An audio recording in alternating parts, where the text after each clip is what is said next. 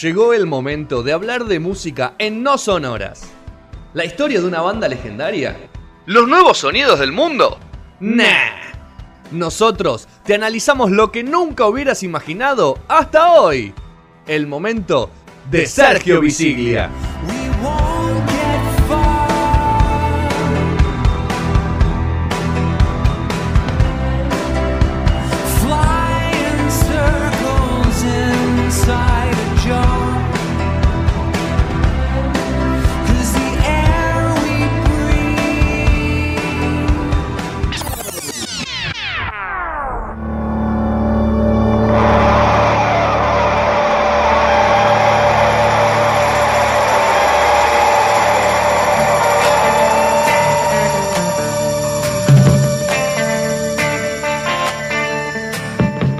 Esto es rock papá. ¡Vamos! Esto es rock papá. Cre- cre- Creo que este año desde que empezó no- sonó nunca Creedence acá en No Sonora, ¿no? Nunca, nunca. Era hora de escuchar un poco de música Un poco, linda. ¿eh? un poquito, Eh, ¿eh? ¿Te gusta Creedence? Sí. Me gusta, sí, sí, sí, bien, sí. bien. Porque siempre que le tiro alguna capaz no... Y es que vos traes muy falopa. Epa. es que. Mucho cachengue quiso decir, Quiero ¿no? decir, quiero decir que coincido 100%, pero ¿qué pasa? El falopa es el, el chorro, entonces es el que hace los covers que no sabemos son Claro, covers. ¿entendés? esos son unos hijos de puta. Claro, es así, se aprovechaba mucho en los 80 y los 90. Yo me los imagino, sobre todo lo que hablamos de la mona, el chabón ya directamente Ah, plagió un tema, ¿no? Pero eh, esa cuestión de, bueno, no digamos nada, o sea, que figure que es un cover, pero no le digamos nada a la gente, total que sabe que es otro tema. No, Vanilli. Imagínate hoy en día, estas cosas no las pueden ser más, o sea, todo se sabe al eso. instante. Eh, se sabe al ¿no? toque, se sabe. O Sí. aparecen 30 años después diciendo, che, vos me choreaste uno. Tremendo, entonces, Te claro, saltan- te saltan con los abogados las de caretas, uno, empiezan sí. a saltar las caretas. Sí. Bueno, estas caretas saltaron hace mucho, igual. Este Bien. caso es Fogerty versus Fogerty, acusado de plagio a él mismo, señores y señores. Increíble. Y esta historia tiene todo un trasfondo y es, eh, bueno, la historia, por supuesto, de Creedence, eh, la banda que tuvo en los finales de 60, el principio de los 70, eh, toda una movida, bueno, que ya estaban a pleno los Beatles, los Rolling, ¿no? Pero Creedence picaba y muy en punta con, con sus movidas. Eh, y en el 72 la banda desaparece, o sea, se separan. Y por supuesto, típico, el cantante es el que más, fa- más factible hacer algo solista, ¿no? Eh, entonces John Fogerty saca tres años después su primer disco solista. Al toque, el director de Fantasy Records, que era Saul Sáenz, lo acusa a Fogerty de hacer cosas parecidas a lo que hacía en Creedence. El cual el chabón dice, y sí, hermano, Soy yo. soy yo.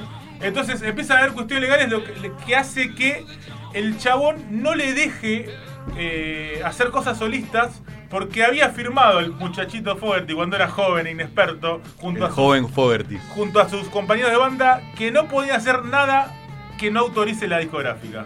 ¿No? Le vendió el alma A al los diablo. otros tres, el chabón los dejó sin problemas hacer cosas, pero a- al que tenía la papota, Claro. la cantante le dijo, bueno, papá. Para esa cuestión tuvo que ceder derechos de autor de... A sí mismo. De la música, de sus temas, para poder hacer cosas eh, por, eh, por su cuenta. Claro. ¿Qué hizo? Esto generó una gran depresión en Fogerty y estuvo casi 10 años sin hacer nada. Porque dijo, todo lo que voy a hacer va a ir para este chabón, ni en pedo, no hago más nada, porque se la va a llevar todo al otro. Entonces, medio que se deprimió, no hacía música, no tocaba temas viejos, no hacía cosas nuevas porque sentía que también iba a tener que responder por aquella vieja firma, porque si había- sido un arreglo medio de palabras, no había sido del todo. Entonces, Chabón se deprimió durante 10 años hasta que por fin en 1985 dijo, se van todos a sacar, saco mi música nueva, no tiene nada que ver con lo otro, no toco ningún tema de Creedence y saco canciones nuevas. ¿Qué pasó? El chabón ya venía con toda esta cuestión que a partir de esa firma en el 75, Fantasy Records empezó a sacar todo el tiempo compilados de Creedence. Compilado, compilado, compilado para vender los discos y quedarse con la papota, porque eran de ellos los temas Obvio. ya. Pero iba a gastar los temas como se loco. llenaron de plata los muchachos con los temas de Creedence. Esto le dio cada vez más bronca a, a Fogerty. Y cuando sacó el disco solista en 1985 le dedicó una canción a este muchacho que se llamó Sans Can Dance. Que decía, eh, Sans no sabe bailar, pero te puede robar tu billetera. Le decía, era la letra básicamente. Muy explícito, ¿no? A lo que el muchacho no le gustó al querido Sanz, que ya era un poco más conocido, porque este Saúl Sanz, además, era productor cinematográfico y había llevado al cine las películas Amadeus, la película Alguien voló sobre el nido de Cucú, más conocida como Atrapado sin salida acá, Claro. ¿no? Por supuesto, y había ganado Oscar ya el chabón. ¿no? Se había ganado sus Oscar. laureles, sí. Y después Ya vino tenía un nombre hecho. Ya tenía un nombrecito. Y le dijo, "Eh, me estás injuriando, amigo. Te voy a hacer un juicio por injurias, le dijo. Y ¿sabes qué? Además, hay un temita, hay un temita que escucho que es muy parecido a uno que tenías antes, le dijo. Te voy a anunciar un plagio. Voy a anunciar que el tema de All Man Down on the Road es igual a Run Through the Jungle que le escuchamos acá. Entonces hubo un juicio porque un tema De él, de John Fogerty era igual a otro tema de John Fogerty. Pero como los derechos como de autor tenía derecho seguido, lo denunció el dueño del derecho de autor de Random the Jungle, denunció a, al autor del otro tema por plagio cuando los dos temas eran el mismo. Vamos a, vamos a escuchar los dos temas, a ver si te parecen un poco o no. Este, por supuesto, de Random the Jungle, ¿no? A ver, vale.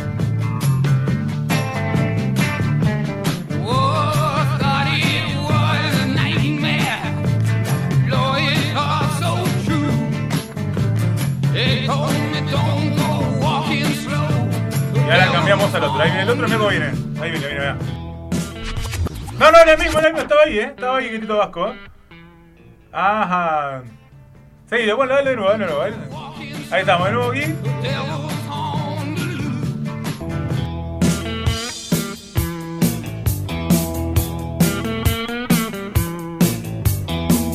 Tibio, tibio por ahora. A cuando empieza a no cantar. es a ver. muy. No, eh. Ah, hay que ver ahora. Sí. A ver, Y pasa que es el mismo tipo que canta, o sea. Bueno, estos muchachos fueron a juicio. Eh, Fue en el año 1988. Y según dice, según contaba eh, Fogerty, según dice que el chabón le dijo que el bajista de la banda le dijo a él que el tema era igual al de la discográfica. ah, encima tiene un traidor. Parece en- que hubo un botón que No. lo botoneó. Ah, hijo de re. Y a su vez, los, los otros integrantes de la banda arreglaron guita para tener los derechos, o sea, para seguir siguiendo los derechos, y él lo arregló. Y se quedaron todos con, su, con guita y él no. No. A partir de ahí, este juicio, van a- a- al juzgado, al juicio todo, cae John Fuerte con la guitarra y se pone a tocar y dice, amigo, yo toco así. No puedo cambiar mi forma de tocar. Es a como- partir de esa defensa, gana el juicio John Fuerte, Sí, sí. pierde el chabón, pero sí pierde juicio por injurias y tuvo que cambiarle el nombre al tema, nada más. Lo único que tuvo que hacer es cambiarle en vez de Sans, Vance. Le puso el nombre del tema. A partir de ahí, cinco años después, entra en el Hall de la Fama eh, Creedence. Y John Fogerty tiene una vena gigante con compañeros y con todo. Les ofrecen una torta para tocar y yo dijo, yo con esto no toco nunca más en mi vida. Y no toca eh, Creedence, va por su cuenta, por separado. Siguió teniendo las cuestiones del derecho de autor, pero empezó a tocar todos sus temas, no le importó más nada. Es el día de hoy que todavía no gana plata con canciones, pero el chabón ya puede por lo menos hacer la suya y no tener nada. Se siente libre. A su vez, el muchacho Sa- Saúl siguió ganando Oscars porque también fue productor del Paciente Inglés, por ejemplo. Y la mejor de todas que hizo fue que en los 70 había comprado los derechos de autor de una novelita llamada El Señor de los Anillos. ¡No! Mirá. Chao. Tremendo. Que pasó Adentro. al cine después. La por rompió supuesto, toda. Y agarró bolsas. ¿no? La pesó, la pesó. La pesó toda, la Total. pesó toda. Le dijo Garca encima. Siguieron los problemas con, con Fogerty porque todavía estaba esta cuestión. Hasta que el chabón vende Fantasy Records. La vende a otra porque tenía tanta torta que por negocios la vende. Apenas vende la discográfica. John Fogerty firma de nuevo con Fantasy Records, arregla las cuestiones de derecho de autor, todavía tiene cuestiones legales, pero por lo menos quedó aclarada esa cuestión y ya puede tocar sus canciones sin ningún problema. Bien. Después de haber ganado ese juicio a fines de los 80. Y en el año 2014, el señor Saúl, a los 92 de años de edad, fallece de Alzheimer y no dijo nada fuerte. Pero en su Twitter puso esta canción, que es Van Can Dance. No dijo nada, solamente puso la canción que le había Esta dedicado, es para vos, que le papá. había dedicado al Sí, viejo pero Garca en su momento. Este, este señor Sanz nunca. Estamos, estamos, ahí. Sí, sí, perfecto. El señor Sanz nunca obtuvo su, su- O sea, nunca tuvo la cu- una cucharada de su propia medicina. No, lo único que tuvo es que perdió un juicio que lo había de plagio, pero no, eso no generó nada eh, en cuestiones de, de económicas. Siguió nada. siendo totalmente Siguió siendo un hijo de puta y un exitoso y con plata hasta el último día de su vida, que falleció de Alzheimer, así que capaz no se acordó de nada, por lo menos en como dos años. Claro. ¿no?